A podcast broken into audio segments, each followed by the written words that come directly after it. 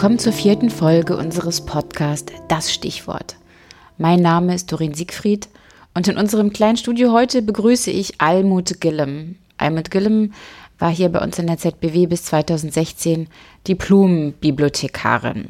Herzlich willkommen, Frau Gillem. Dankeschön, Frau Siegfried. Frau Gillem, Sie waren wirklich bis vor kurzem für die Kieler Nutzerinnen und Nutzer sozusagen das Gesicht der ZBW und ja an der Information die erste Ansprechperson für, für alle Fragen rund um Wirtschaftsliteratur. Wie haben Sie so diesen Benutzerkontakt, der sehr direkt ist, über all die Jahre erlebt? Also am Anfang natürlich mit großem Herzklopfen. Also ich würde sagen, fast das ganze erste Jahr immer, oh Gott, was kommt jetzt auf mich zu? Aber mit der Zeit bekam man eine gewisse Routine und gleichzeitig spürte ich die große Freude am Kontakt äh, mit Nutzern. Es kamen mhm. ja immer wieder neue Fragen und äh, es war einfach spannend und abwechslungsreich. Ich wurde auch von einer Kollegin beneidet, dass ich die hübschen jungen Männer sah, während die in ihrem Zimmerlein immer nur die Literatur bearbeiten musste. ja, dann da hat man ja Kontakt. Und, ja. und gab es ähm, gab es irgendwie so bes besondere besondere Begegnungen? Wo Sie sagen würden, ja, da kamen manchmal besondere Menschen vorbei? Also es kam ja äh, einmal, das war, als ich anfing in Westdeutschland, hauptsächlich aus Kiel und auch aus dem Rest der Repu Bundesrepublik, damals die Studenten zu uns. Es kam aber auch äh, aus dem Ausland Leute, oft vorher schon schriftlich angekündigt. Ah, ja. Die hatten mhm. die Arbeit schon vorbereitet, auch schon Wünsche geäußert. Und wir hatten auch sogenannte Wiedergänger, also Leute, die regelmäßig äh, kamen. Man wusste, im August kam der Herr aus Japan, im Juni kam der Herr aus Teheran und die wurden äh, sehr freundlich empfangen. Mittags gingen die Referenten oft mit ihnen essen. Man traf sich wohl auch privat und äh, ja, ähm, was gab's noch? Ähm, der eine Moskowiter, also ein Herr aus Moskau, der hatte immer seinen grauen Schatten dabei. Das war hm, der politische Beobachter, der sicherstellen musste, dass der Mensch wahrscheinlich nicht abhaut. Um ja. die Forschung kümmert er sich gar nicht. Und äh, das war besonders schön für mich nachher zu erleben, als äh, der dann nicht mehr mitkam. Ja, als er dann alleine hier aufschlagen durfte. Der Forscher alleine auftauchen durfte. Die Forscher aus dem Ostblock waren besonders interessiert auch an ihrer eigenen Literatur, weil die mhm. in Moskau und Leningrad an die Sachen gar nicht herankamen, beziehungsweise oft auch nicht diese endlos Kopien machen durften. Mhm. Also wir hatten keine Begrenzung, was Kopien betraf. Das war nur mhm. finanzielle Begrenzung vielleicht ähm, und eine Gewichtsbegrenzung mhm. natürlich. Also die Leute, die per Flugzeug kamen, mussten sich schon überlegen. Das war ja noch die Zeit der Papierkopien, also ja. das waren noch andere Zeiten. Und das wurde denn aber nicht kontrolliert? Also wenn, äh, was sie sozusagen mit eingeführt haben? Da hat man nur gesehen, Papierstapel. Das, das wurde äh, anscheinend so. Aber ich äh, weiß aus der Fachliteratur, dass in den Institutionen in Leningrad zum Beispiel mhm. ähm, die Leute einen Antrag für Kopien stellen mussten und dann auch auf 20 Seiten, glaube ich, das begrenzt war. Mhm. Und bei uns standen die manchmal den ganzen Tag am Kopierer und hatten schon so einen großen Geldbeutel mit Münzen dabei. Wobei ja. einige dann auch, die Fotostelle hat auch äh, sich sehr gut um die Nutzer gekümmert, die nahmen auch oft die Kopieraufträge an, ohne dass es mhm. ein extra Preis berechnet wurde. Also kein höherer Preis ja. für die Tätigkeit. Und, und diese internationalen Wissenschaftler, ähm, waren die denn mehrere Tage hier? Muss man sich das so vorstellen, dass sie denn hier auch in Kiel übernachtet haben? Ja, richtig, ja. richtig. Also ähm, gerade der Herr aus Moskau, der sagte, mhm. das ist mein Sommerurlaub. Äh, ich habe Alternativangebote aus Italien und aus Österreich, aber mhm. bei Ihnen ist die Luft so gut. es war also nicht nur die Bibliothek die Reize, sondern auch das schleswig-holsteinische Flair, ja. die Umgebung. Der Herr aus Japan, der auch jetzt wieder da war, äh, der sich begeistert für unsere Gärten und äh, ja, ja, spannend. Und gab es dann so vielleicht verschiedene Nutzertypen? Also wir hatten, ich kriege die jetzt nicht mehr alle auf die Reihe. Ich meine, es waren sieben, aber ich bin nicht ganz sicher. Auf jeden Fall ähm, gab es ähm, Nutzertyp 1, das waren die Institutsmitarbeiter. Mhm. Das wurmte mich äh, vor allem später, als wir uns dann auch trennten, mhm. äh, sah ich das mit der 1 nicht so richtig mhm. ein. Nutzertyp 2 waren die Bibliotheksmitarbeiter. Dann gab es die Kieler Nutzer und äh, Gäste mhm. und ausländische Benutzer, glaube ich. Ähm, Instituts, also dieser Benutzertyp legte auch fest, welche Ausleihregeln herrschten. Ah ja, okay. Also Institutsmitarbeiter bekamen zwar eine Leihfrist, aber die konnten sie großzügig ignorieren. Mhm. Erst wenn eine Anforderung äh, an ähm, den äh, an den Titel kam, mhm. dann äh, musste derjenige das abgeben. Problem war, wir hatten so einen kleinen Kreis Leute, die das nicht so gerne machten, die liebten den persönlichen Kontakt. Da musste man also rüber ins Institut manchmal auch bei der Suche helfen. Ich kann mich erinnern, also ein Nutzer, da hat, äh, ein Institutsmitarbeiter hatte mehrere Regale in sein Zimmer noch extra einbauen lassen, abgesehen von denen, die sowieso schon an den Wänden ja. standen und alles war voll. Ähm, das gesuchte Buch, das war dann meistens das, was er gerade benutzt hatte, lag dann auf dem Mülleimer. Ja. Äh, aber er wusste ganz genau, wo was thematisch äh, er abgelegt hatte. Das war ja. faszinierend. Haben die so eine kleine Schattenbibliothek da bei sich eingestellt? Ja, dann gab es, äh, also zu den Nutzertypen noch zu sagen, dann gab es ja die Ortsnutzer. Mhm. Ähm, Zeitschriftenbände wurden grundsätzlich nur über die Fernleihe aus dem Haus gegeben. Mhm. Das galt auch für äh, die Uni-Mitarbeiter, die durften die auch nicht mitnehmen. Das heißt, die mussten dann Hiwis schicken, die sich ans Kopieren machten. Mhm. Äh, und dann gab es die Gäste und das betraf auch den Rest Schleswig-Holsteins, wenn also ein Student aus Heide oder Flensburg extra angereist war und dann äh, gesagt bekam, dass er die Bücher nicht mitnehmen durfte, war die Enttäuschung groß. Ja. Gleichzeitig schickten wir ja Sachen über Subito überall mhm. hin an Privatadressen und da habe ich dann veranlasst oder vorgeschlagen und hm. dem wurde auch stattgegeben, dass wir das änderten, dass die dann gleichberechtigt mit Kieler Studenten waren. Und das wurde dann später auch auf ganz Deutschland ausgewiesen. Hm. Denn bei der Anmeldung musste man ja äh, einen Bogen mit hm. handschriftlich ausfüllen.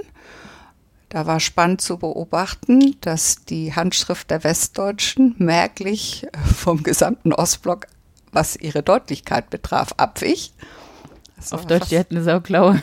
Ja. Also, äh, wie ich das von meinen eigenen Kindern lernte, die Lehrer hatten hier eine sehr großzügige Attitüde zur ja. Handschrift, während man doch auch gerade bei den Russen eine gestochene Handschrift beobachten konnte. Das war schon toll. Ja, spannend. Und äh, die ähm, Unterschrift, dann hatten wir also die Adresse, die wurde bei Deutschen ja durch den Personalausweis oder eben bei Ausländern durch die Meldebescheinigung nachgewiesen. Und da dachte ich, dass es äh, nur gerecht ist, wenn wir denen das dann auch mitgeben, so wie wir über Subito ja. die Sachen schicken. Ne? Ja. Zeitschriften waren dafür natürlich ausgenommen. Die musste man sich dann kopieren. Richtig. Mhm. Und so von den, ähm, von den Persönlichkeiten würden Sie da auch sagen, so nach vielen Jahren an der, äh, an der Information, gab es denn so unterschiedliche Persönlichkeitstypen?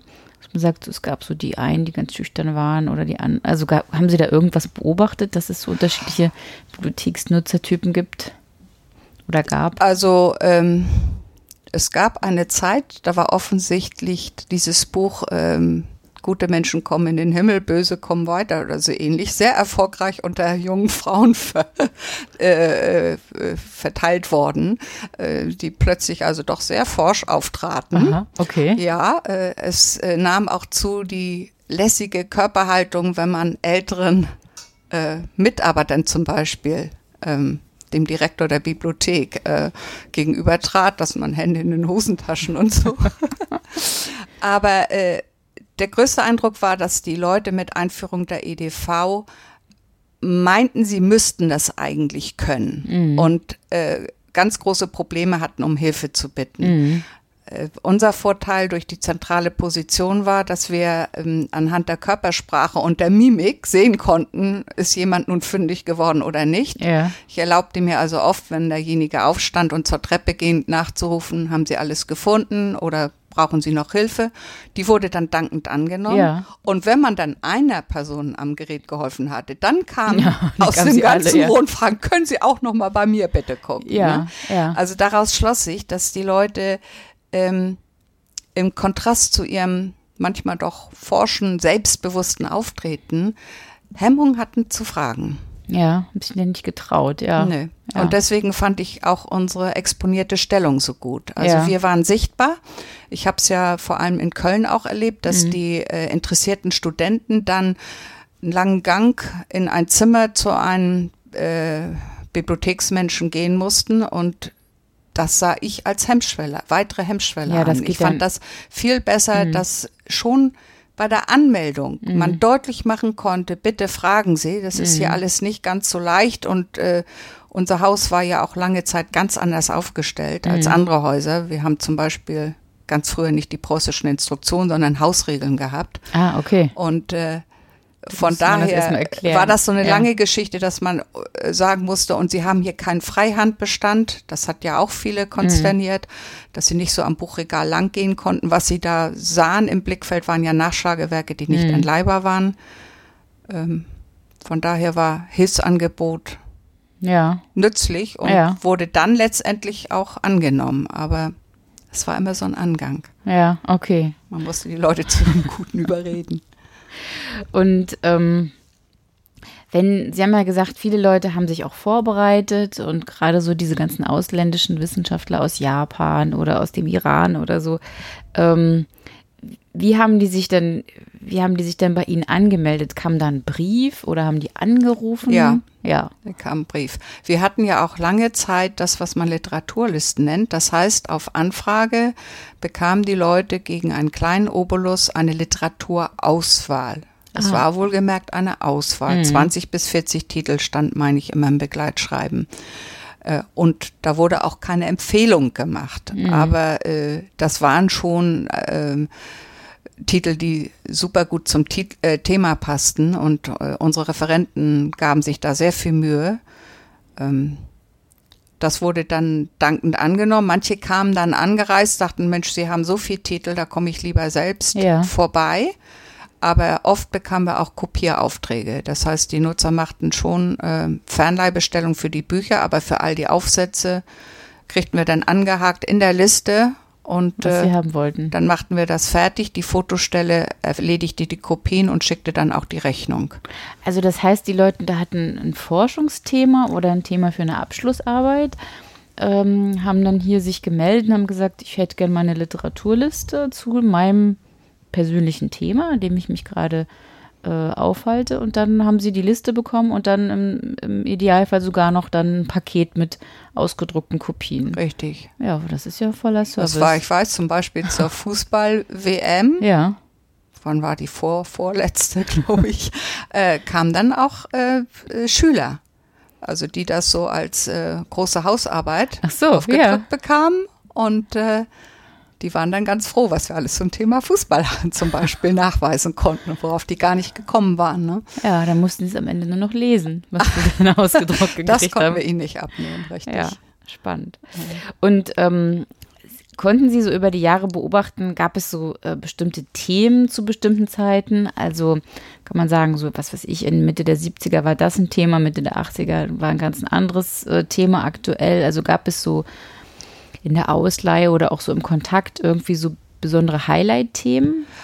Also äh, die äh, per Umlauf gingen alle Kopierwünsche lange, lange Zeit über unseren Tisch. Wir guckten dann ganz kurz, ist das der gewünschte Aufsatz, ist das das gewünschte Buch. Damit bekamen wir mit, was im Augenblick an deutschen Unis an Themen gefragt wird. Und wir bekamen eine Einsicht in das tatsächliche Buch oder den tatsächlichen Zeitschriftenband, Ja. die Nutzer, die das nur übers Internet recherchierten, gar nicht so bekommen konnten. Wir bekamen auch äh, Titel auf den Tisch, die gar nicht ausgewertet wurden, mhm. die wir einfach nur im Bestand haben, so Fachzeitschriften mit Zahlenwerken und so. Dadurch kriegten wir einen sehr guten Bezug. Und da sah ich schon, welche Themen dran war. Also als Beispiel aus meiner Studentenzeit äh, Soziologie tauchten plötzlich wieder Namen auf, wo ich dachte, Gott, den hast du doch mal in deinen Studententagen gelesen. Plötzlich waren soziologische Themen wieder interessant. Und nach dem Zusammenbruch der Sowjetunion mhm. ähm, auch an den äh, einzelnen Ländern, die sich abgeteilt hatten. Ähm, selbst IFW-Mitarbeiter staunten, welchen umfassenden Bestand wir äh, an Literatur aus und ja. über diese Länder wir, und zwar über Jahrzehnte gesammelt ja. hatten. Ähm, außerdem äh, gab es ein, zweimal im Jahr auch Schülerführung. Mhm. Da war dann ein Lehrer, äh, an den ich mich besonders erinnere, der, was die Auswahl der Aufgaben für seine Schüler betraf, ziemlich fantasielos war, weil Jahr um Jahr kam immer Milton Friedman mit den Chicago Boys und immer Brüning und seine Notstandsverordnung. Äh, Dann wusste man schon genau, wie man das schnell ja, eingibt. Ähm, äh, das, äh, ja, das waren so die Themen. Ja, okay, spannend. Und ähm, ich kann mir vorstellen, also wenn ich jetzt meine äh, Masterarbeit schreiben würde in, in Wirtschaftswissenschaften und ich bekomme da, ich muss gar nicht recherchieren, ich bekomme die Liste und ich bekomme alles ausgedruckt und am besten schon getackert und vorsortiert und so weiter.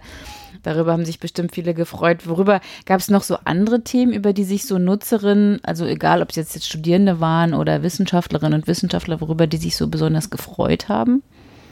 Sie waren erstaunt über die Breite der Sprachen, mhm. in der wir ursprünglich gesammelt hatten. Bis Anfang der 80er ja mhm. sogar noch Peking-Zeitung äh, auf Chinesisch und äh, wir hatten auch äh, bis, ich glaube, Mitte der 80er noch Literatur im Arabischen gesammelt. Aha, da gab okay. es dann Übersetzungsdienste, die also den Referenten zuarbeiteten, damit die Person überhaupt wusste, was sie da beschlagworten ja, soll. Ja. Ne? Ähm, dann die Hilfsbereitschaft und was die Leute auch äh, erstaunte, ist, wie schnell unser äh, um, äh, Durchgang ja. der Neuanschaffungen im Haus passierte. Also da staunten auch die Kollegen in anderen Bibliotheken, Dass man äh, wie schnell, schnell wir rankam, einen ja. Titel nachwiesen. Also ja. das war, für meinen Eindruck war das wirklich rekordverdächtig. Vor allem, wenn jemand, man, auch, ja. und man konnte ja auch Sachen äh, sozusagen vorbestellen, die zwar im Haus waren, aber noch nicht fertig bearbeitet und dann ging es ja oft innerhalb eines Tages. Also ja. ich kann mich an den deutschen Referenten erinnern, der dann sogar an die Buchbinderei rannte und das Buch raussuchte, weil er es ja noch optisch ja, noch vor Augen hatte. Äh, so vor, vor Augen hatte ja. und ja, das war ein super Service. Und was, was würden Sie sagen, Frau Gillem, ähm, was war so das Verrückteste, was Ihnen in der ZBW passiert ist in den 39 Jahren, die Sie hier waren? Es gab mehrere Sachen. Es gab äh, zum Beispiel, dass man montags äh, zum Dienst kam und das Wasser plätscherte die Wendeltreppe vom ersten Stock runter und wir mussten oh. dann anschließend ein äh, Vierteljahr, meine ich, mit äh, Luftumwälzanlagen ausharren und äh, die Kollegen waren am Montagmorgen mit Scheuereimer und Feudel auf der Ablage. Die Zeitschriften schwammen im Wasser. Da war ein Rohr äh, der Klimaanlage übers Wochenende geplatzt. Ja. Das war schon was Verrücktes. Aber das Allerverrückteste für mich war was ganz Privates. Die ZBW hat einen Riesenbestand an alten Zeitungen im Original. Die älteste, meine ich, ist aus dem 18. Jahrhundert, mhm. aus der Französischen Revolution. Und ähm, wir bekamen ja immer wieder mal Anfragen auf Zeitungsartikel. Das waren überwiegend Artikel, die eigentlich nicht in unser Themenbereich gehören, Theaterbesprechung, Buchbesprechung, aber auch wirtschaftspolitische Themen oder mhm. Parteiprotokolle mhm. aus sowjetischen Zeitungen. Die Angaben waren nicht immer so eindeutig. Mhm. Es fehlte oft die Zeitungsausgabenangabe oder auch das Datum und dann musste man ein bisschen suchen, was mhm. im Original ja sehr viel schneller geht, als ja. wenn sie äh, auf dem Mikrofilm ja, ja. vorwerken.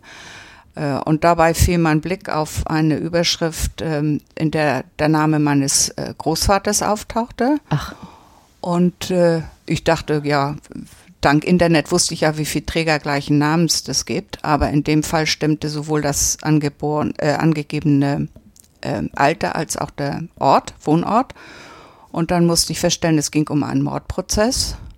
Äh, das Ganze zog sich über Monate hin. Ähm, damals waren die Zeitungen ja Ersatz wie für, heute würde man Fernsehberichte gucken ja. oder das abends in den Nachrichten sehen. Aber äh, damals wurde sehr ausführlich über Prozesse berichtet. Das war so wie Groschenroman. Teilweise wurden ja wortwörtlich auch ähm, die Aussagen wiedergegeben. Und äh, ich musste feststellen, mein Großvater hatte aus Eifersucht jemanden ermordet wurde auch verurteilt. Ja. Und, äh, und das haben Sie aus der Zeitung das erfahren? Das habe ich nur aus der Zeitung erfahren. Ich habe mich immer gewundert, was meine sächsischen Großeltern nach Schleswig-Holstein verschlagen hatte. Aber nachdem mein Großvater entlassen war, war natürlich kein äh, Bleiben mehr vor ja. Ort. Da war sein Ruf ruiniert. Ja. Und äh, dann versucht er sein Glück hier in Schleswig-Holstein. Die Familie hatte darüber immer geschwiegen. Mhm.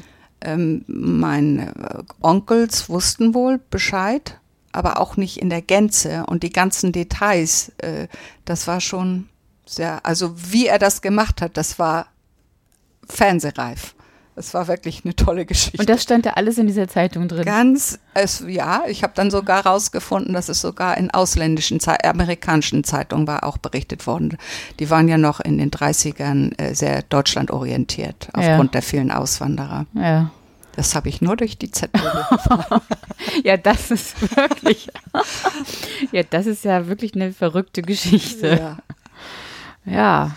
Der hat seinen Nebenbuhler zwölf Jahre glaube ich, waren es zwölf oder 15, nein, 18 Jahre danach umgebracht, auf eine ganz perfide und hochkomplizierte Art unter Vortäuschung falsches Namens, falscher Einladungen aus äh, äh, europäischen Städten und Postkarten, falsche Hotelangaben. Es war spannend. Also richtig eine ja. wohlüberlegte Angelegenheit. Wohl überlegt und äh, die Polizei fand aber schon am dritten Tag nach dem Mord äh, die Identität des Mörders raus, obwohl er alle Spuren äh, vernichtet hatte.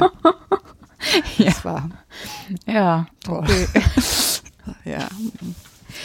Mal ein kleiner Schwenker ja. von, diesen, äh, von dieser verrückten Geschichte. Das müssen Sie schneiden. Ähm, Sie waren ja ganz zu Beginn Ihrer beruflichen Laufbahn sozusagen als, äh, als junge Bibliothekarin äh, in Afrika tätig. Ähm, Erzählen Sie doch mal, was haben Sie da gemacht und konnten Sie so Inspirationen aus Afrika wieder hochnehmen in den hohen Norden? Also zuerst war ich in Pretoria an der äh, University of South Africa, äh, einer äh, äh UNISA äh, Fernuniversität tätig. Die waren schon ganz früh auf EDV, aber nur Verbuchungssystem. Mhm. Ähm, und dann äh, wechselte ich äh, über äh, zum South African Institute of Race Relations und leitete mhm. dort die Bibliothek mit äh, vier Mitarbeiterinnen. Die, ähm, das South African Institute of Race Relations war eine sehr liberale Einrichtung, die regimekritisch Jahresberichte veröffentlichte ah, und mhm. äh, Daten über äh, polizeiliche Festnahmen, über ähm, Ausgaben für Erziehung für schwarze, weiße, Coloreds und so weiter alles sammelte. Wir bekamen die Literatur, wir bekamen sie auch aus dem Ausland, mhm. aber ähm, das Apartheidsregime äh, führte Listen von verbotenen Büchern. Mhm. Die wurden, ich meine, wöchentlich im Hansard veröffentlicht und meine äh, verhasste Aufgabe war, also zu gucken, was von den Neuzugängen äh, verboten war ja. und das musste ich dann einschließen. Ähm, der Hintergrund war, das Institut wurde beobachtet von der Polizei. Wir hatten auch Festnahmen. Ähm, also von Bibliotheksnutzern? Nein, es, es, gab leider gar nicht so viele Bibliotheksnutzer, mhm. sondern von Mitarbeitern, die also wohl teilweise Verbindung zum Untergrund hatten. Ah. Also ähm, ich hatte einen Chef, der recht ängstlich war. Der wollte nicht, dass die Institution geschlossen wird. Mhm. Also musste ich mich an diese Regeln halten. Aber mhm es tat mir immer weh. Und als ich dann äh, zum ähm, zur ZBW wechselte und feststellte, dass hier die ganze Bandbreite immer gesammelt worden war mhm. und äh, auch nichts gesäubert worden war. Es gab natürlich die Literatur aus der ähm, Kriegszeit, wo dann oft noch Stempel drauf waren, geheim hm. oder streng geheim. Äh, aber es wurde, die Titel wurden ja nachgewiesen mhm. und es, die wurden auch nicht aussortiert. Die einzige Säuberung, von der man mir berichtete, passierte durch Mitarbeiter, die sich selbst reinwaschen wollten, die dann also an die Kartenkataloge gegangen waren nach dem Krieg und paar Titel wohl gezogen hatten. Ach so. Da sie aber keinen totalen Durchblick über unser System hatten, Fehlte natürlich der äh, haben sie dann oft die Beschlagwortung, äh, die Karten im Sachkatalog oder im Regionkatalog vergessen. Also ja. ganz verschwunden waren die nicht.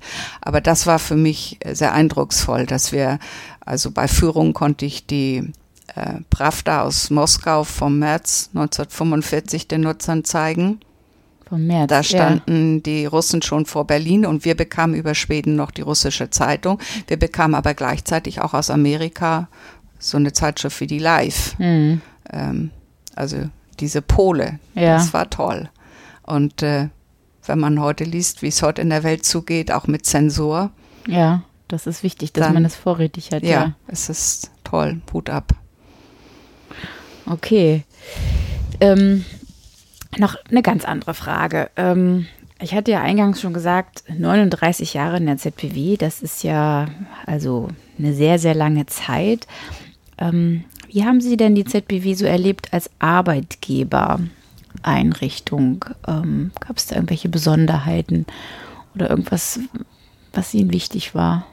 Als ich anfing, äh, lernte ich ähm, das Wort Heimarbeit kennen. Das hatte ich vorher irgendwie immer mit erzgebirgischen Drechseleien verbunden. Ja. Aber unsere Heimarbeiterinnen, das waren also Mütter, die äh, regelmäßig einmal oder alle 14 Tage kamen mit äh, Wäschekörben voll äh, bearbeiteter Titelaufnahmen. Mhm. Äh, das fand ich sehr positiv. Ich selbst äh, schloss das für mich aus ich erlebte auch den Lernprozess, der hier stattfand. Denn als junge Mutter, als ich als werdende Mutter, musste ich äh, mir äh, anhören, dass ich meinen Arbeitsplatz verlieren würde äh, nach Rückkehr, ja. Äh, wenn ich nur halbtags arbeiten wollte. Äh, daraufhin war das Thema dann für mich erledigt, denn ich liebte meine Arbeit. Äh, die nächste Erfahrung, schlechte Erfahrung war, als äh, das erste Mal mein Kind krank war und ich äh, das also melden musste. Da hieß es dann so großspurig, für Sie muss, muss der äh, Computer im Landesrechnungshof gestoppt werden. Ernsthaft? Ja. also man versuchte mir ein schlechtes äh, Gewissen einzuimpfen nur das weil ich zu Hause blieb mit ja. dem kranken Kind. Aber das war in den 80ern und das ist lange, lange her und äh, ich konnte also mit Freuden sehen, dass sich das alles zum Positiven gewandelt hat. Ja. Äh, dass wir heute sehr familienfreundlich sind mit Telearbeit und äh, all diesen Extras. Und äh, vielleicht nochmal ganz kurz zurück mit zu diesen Wäschekorbfrauen. Das äh, finde ich ja interessant. Ähm, das war auch in den 80ern? Ja. Ja. Auch schon vorher wohl. Ja. Ne? Die kriegten ein festes Kontingent an zu bearbeitenden Titeln und äh, die wurden dann abgeliefert. Ja. Und äh, wenn das Kind dann groß war, äh, gingen sie zurück in den äh, ins Büro hier wieder. Ja, aber einige, ich weiß auch von einigen, die haben das dann nie geändert. Ja. Das passte ihnen ihren. Im Grunde genommen war es Heimarbeit. Ja, genau. Ja. Das was heute Vorläufer von Telearbeit unserer Telearbeit ist. Ja, genau. genau. Ja. Ja, spannend. Letzte Frage. Ich habe sie kennengelernt als äh, eine Frau, die auch äh, sehr, ähm, sehr gerne auch wirtschaftswissenschaftliche Zeitschriften liest, mhm. äh, auch äh, aus, aus anderen Ländern. Lesen Sie immer noch wirtschaftswissenschaftliche Zeitschriften? Nein, leider nicht. Äh, also ich lese sehr viel Zeitung. Ja. Zeitung, Zeitung. Und äh, da komme ich äh, kaum nach mit äh, Lesen von Zeitschriften. Ähm, ich lese im Internet natürlich alles, was ich kriegen kann an Guardian und ja. Neue Zürcher und äh, finde die Vielfalt der Presse in gerade auch in Europa immer noch toll. Es gibt so viele tiefschiffende Artikel. Mich interessiert heute auch mehr Wirtschaftspolitik, Ja. nicht so sehr das Theoretische, das Ja. sich ja, wie wir alle wissen, doch manchmal auch äh, nicht bewahrheitet hat, Ja. nicht all die schönen theoretischen Ideen. Ja. Ja, das war doch sehr interessant mit Ihnen. Vielen Dank, Frau Gille, für dieses sehr angenehme Gespräch. Ich danke Ihnen.